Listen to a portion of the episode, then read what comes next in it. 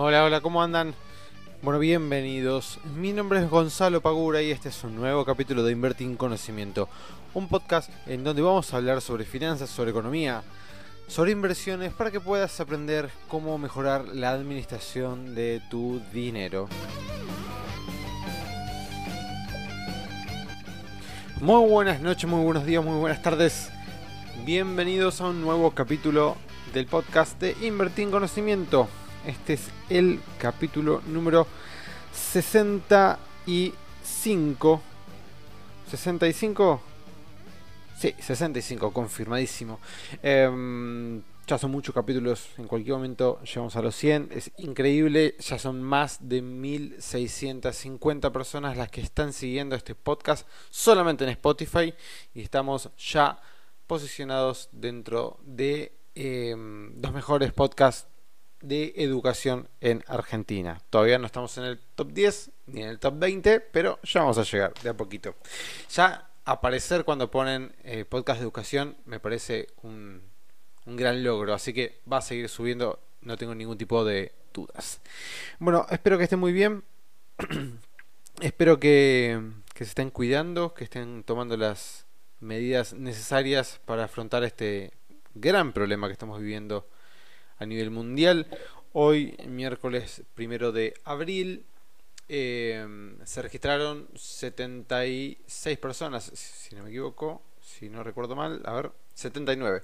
79 personas, eh, o mejor dicho, 79 casos nuevos de coronavirus en Argentina, llegando a los 1133 y lamentablemente ya tenemos 33 víctimas fatales. Eh, esto, como saben, en otros países, como por ejemplo Estados Unidos, está creciendo a una velocidad abismal, pero por decisión de sus máximos dirigentes, sobre todo por Trump, no están haciendo como nosotros una cuarentena total del país porque consideran que frenar una economía tan grande como la de Estados Unidos de un día para el otro podría provocar muchas más muertes y, un, y consecuencias bastante más dañinas que seguir como están ahora y seguir dejando propagarse el virus como están haciendo en estos momentos, manteniendo simplemente un, distanciamiento social. Em, aunque parezca bastante desafortunada la declaración y el pensamiento que tiene, puede que un poco de razón en este tipo eh, de declaraciones tengan, porque la economía de Estados Unidos es demasiado grande, demasiado importante. Lo que se fabrica en Estados Unidos, la cantidad de dinero que se mueve es muy grande y frenar una economía como la de Estados Unidos profundizaría bastante más los problemas no solamente de Estados Unidos, sino del resto de los países, porque estás frenando el motor más grande que tiene el mundo en este momento en términos económicos lo cual puede ser que, aunque parezca bastante em, inhumano, digamos, dejando a la suerte de las personas em, frente a este virus, puede que si eh, Estados Unidos tuviese una cuarentena como la que tenemos nosotros, las consecuencias serían bastante peores de las que pueden llegar a tener afrontando el virus como lo están haciendo hoy en día. En Estados Unidos los casos son 213.000, en Italia pasó los 100.000, está en 110, España está en 104, así que China, que fue donde empezó todo esto, quedó en el cuarto lugar por el momento. Alemania en cualquier momento lo supera. Francia está un poquito más abajo con 57.000. Le seguirán eh, el Reino Unido, Suiza, Turquía, Bélgica y nosotros ya entramos dentro del top 50 quedando en el puesto 47, uno por debajo de México que tiene 1215 casos. Em, pero no voy a profundizar demasiado sobre esto porque es algo que venimos leyendo todos los días, no tiene sentido que lo haga, pero sí quiero hablar sobre em, repercusiones que creo que puede llegar a tener esto si nosotros no hacemos nada y solamente esperamos que el Estado eh, solucione esto. Pero antes, pero antes voy a contestar una pregunta de una oyente que hoy me escribió por la mañana em, porque estaba con inquietudes sobre el tema del tipo de cambio. Y ella me decía lo siguiente. Gonzalo, quería saber qué pensás de los rumores de una posible este, caída del dólar debido a las malas decisiones que se están tomando para afrontar el coronavirus y el gran avance de este sobre la población. Se está utilizando mucho dinero de las reservas y eso considerás que puede llegar a una devaluación de su moneda. Bueno, básicamente la preocupación era justamente esto último, la devaluación de la moneda. La devaluación de la moneda la estamos viendo todos los días. Cuando entras a la bolsa, te fijas cuánto está el dólar contado con liquidación o el dólar MEP y ves todos los días que cada vez está más caro. Algún día que otro va cayendo dependiendo de el, día que nos toque en los mercados internacionales. Es decir, si Estados Unidos o Europa están subiendo sus bolsas y acá pasa lo mismo. Es muy común ver caer el tipo de cambio con toda con liquidación o el dólar MEP, pero al ser tan incierto el panorama y haber tanto, eh, tanta aversión al riesgo y dado que ninguna política monetaria fuerte que están impulsando los bancos centrales mundiales está siendo efectiva porque esto no es una crisis financiera, tenemos que tener en cuenta eso. Acá no estamos viviendo una crisis financiera como en el 2008, el crack del, del, 29 en Estados Unidos o eh, la crisis de .com. Eh, estamos hablando de otra cosa, es totalmente distinto. O sea, acá los bancos centrales están inyectando liquidez, están tomando políticas monetarias muy agresivas y sin embargo los mercados siguen cayendo. ¿Por qué siguen cayendo? Bueno, justamente porque es algo que excede a temas financieros, es algo, una cuestión de salud. O sea, si esto, vamos al peor de los panoramas, se vuelve totalmente incontrolable y colapsan todos los sistemas de salud del país, eh, la plata queda totalmente en un segundo plano, no vale absolutamente nada. ¿Qué vale el dinero si no hay personas para consumirlo, para usarlo? Y ahí es cuando entramos en las funciones del dinero. ¿Por qué los billetes valen lo que valen? O sea, ¿por qué los papeles que nosotros tenemos en nuestras billeteras tienen un valor? Ese valor está asignado por las personas que, los utilizan. Después podemos ver si quieren teoría económica sobre todo esto. No viene al caso y no lo, no lo vamos a plantear ahora, pero digamos, en algún momento en la historia de la humanidad, los intercambios se hacían con sal. Bueno, Ahora tenemos papel moneda. Antes se hacían con oro. Bueno, el oro no se utiliza más.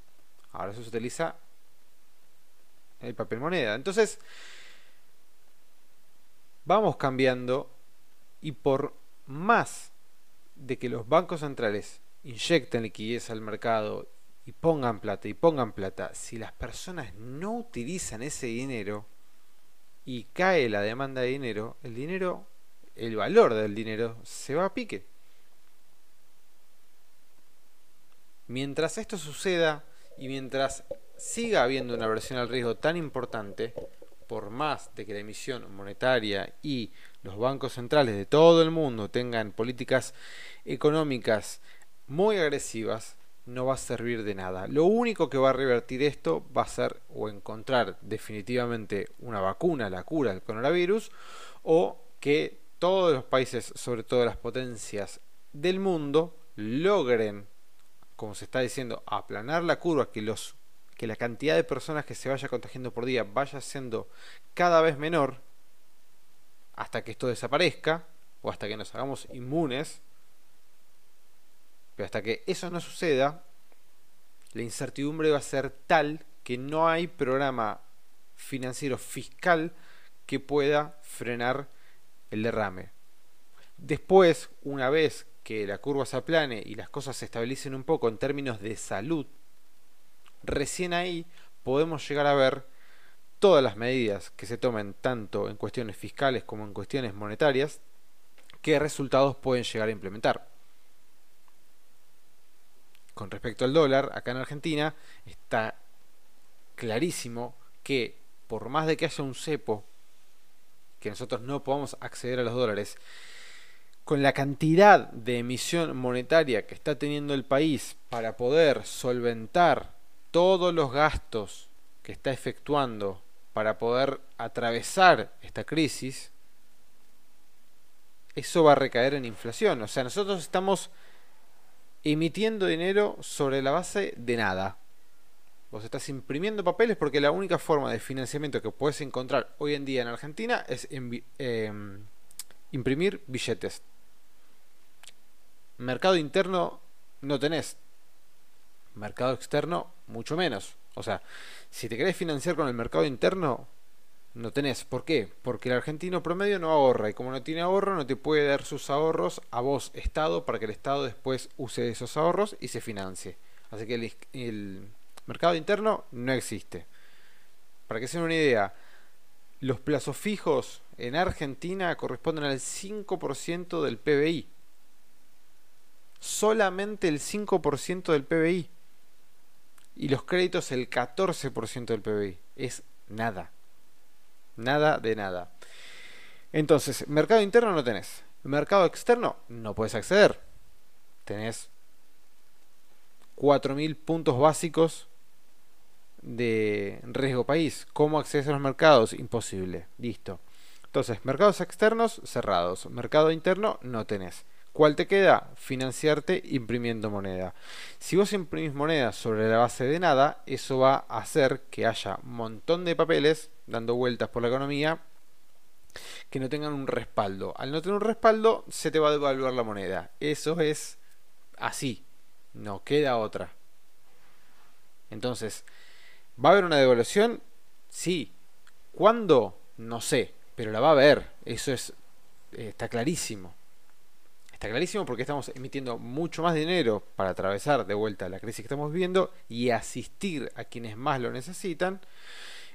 Pero estamos gastando mucho más de lo que teníamos previsto en el presupuesto y estamos gastando por muchísimo por encima de las posibilidades que tiene el país hoy en día. Eso va a recaer en inflación, va a recaer en devaluación de la moneda.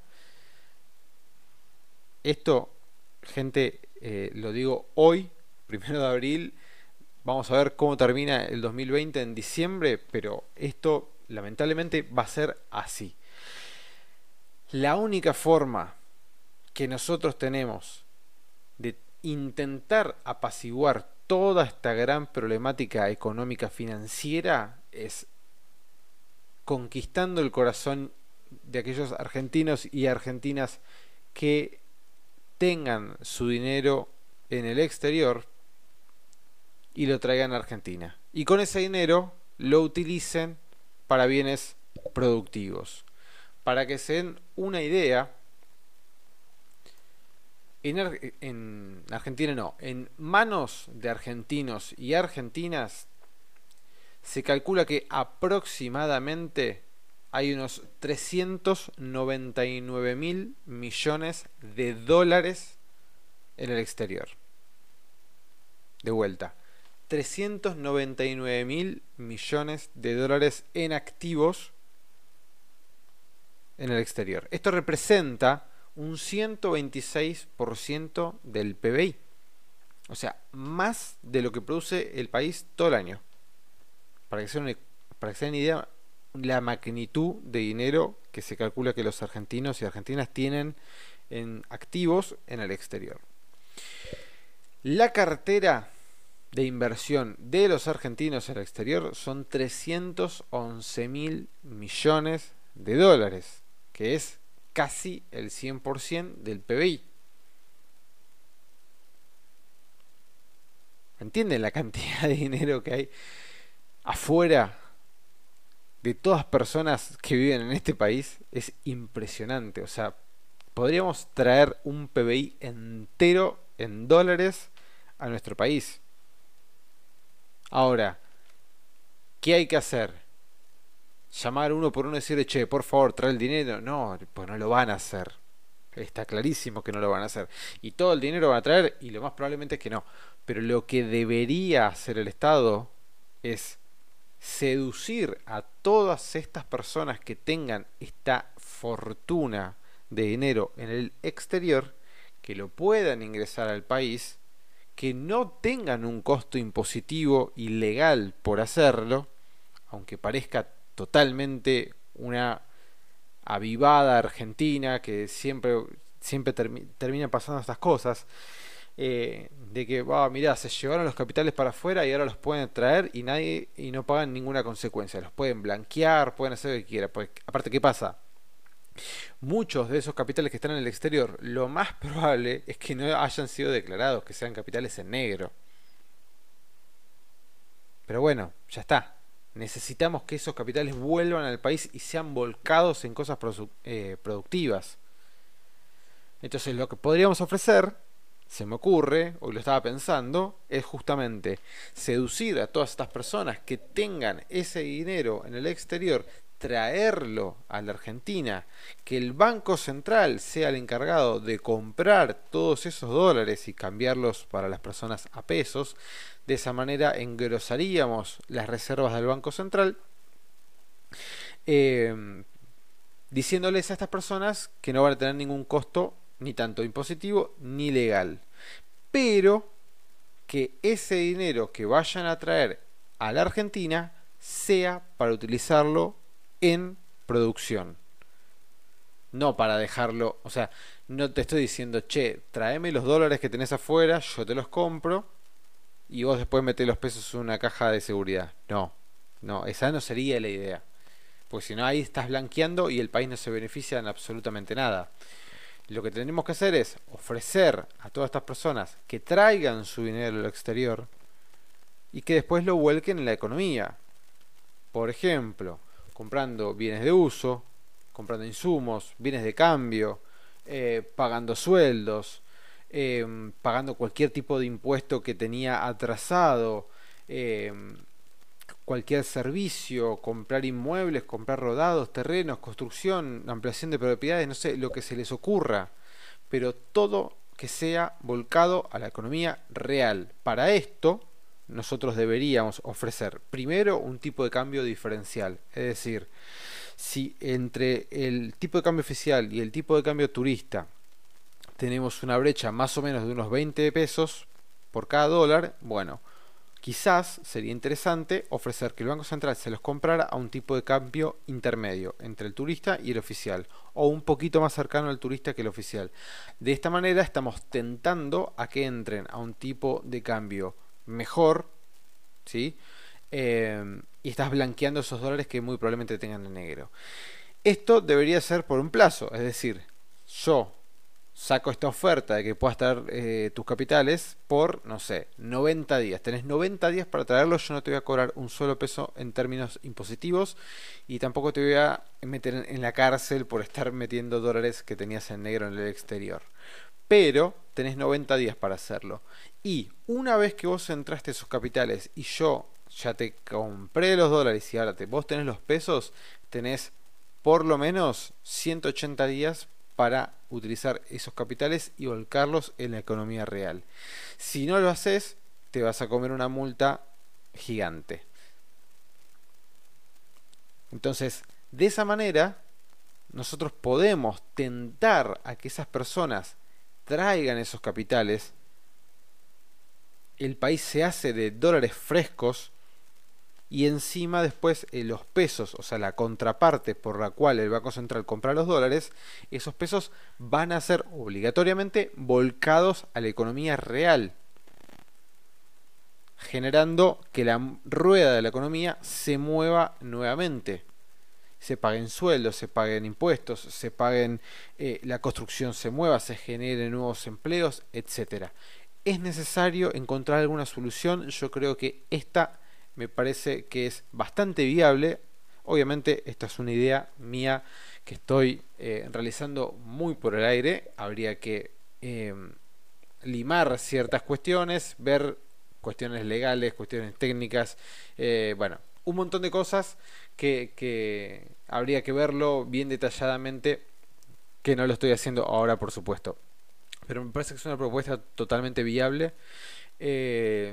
Y por lo menos por ahora no se me está ocurriendo otra cosa, porque tengan en cuenta lo siguiente, el Estado está pagando un montón de cosas que nosotros somos los que después vamos a tener que pagar.